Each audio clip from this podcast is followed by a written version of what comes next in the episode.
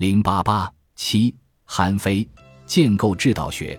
韩非既是法家思想的集大成者，也是先秦百家争鸣的终结者。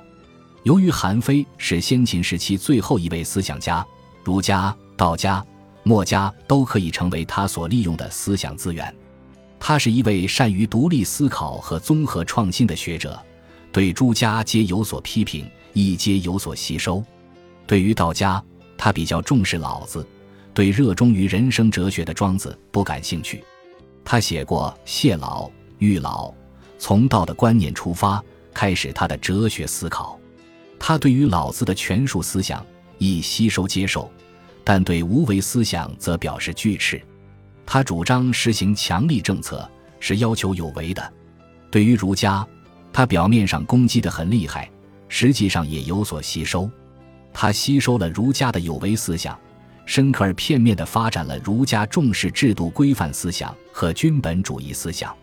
韩非对墨家没有什么好感，在他写的《五度》篇中，既攻击儒家，也攻击墨家。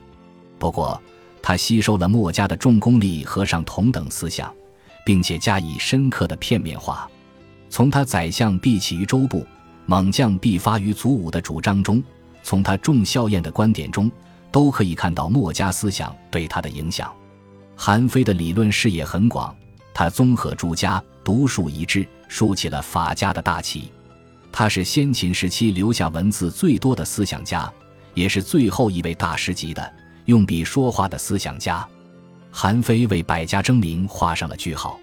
到他为止，学理上的探讨告一段落，社会的注意力转到实践层面，人们所关注的问题。不再是如何用笔说话，主要是如何用拳头说话。韩非哲学属于实用型的政治哲学，他的论域比较狭窄，不像道家那样以世界总体为研究对象，也不像儒墨那样以社会总体为研究对象。尽管有时也涉及总体性问题，但不以此为重点。老子哲学的特色以天道学见长，儒家哲学和墨家哲学的特色是以人道学见长。而韩非哲学以至道学见长，韩非的哲学体系由天道学、人际学、治道学组成。本集播放完毕，感谢您的收听，喜欢请订阅加关注，主页有更多精彩内容。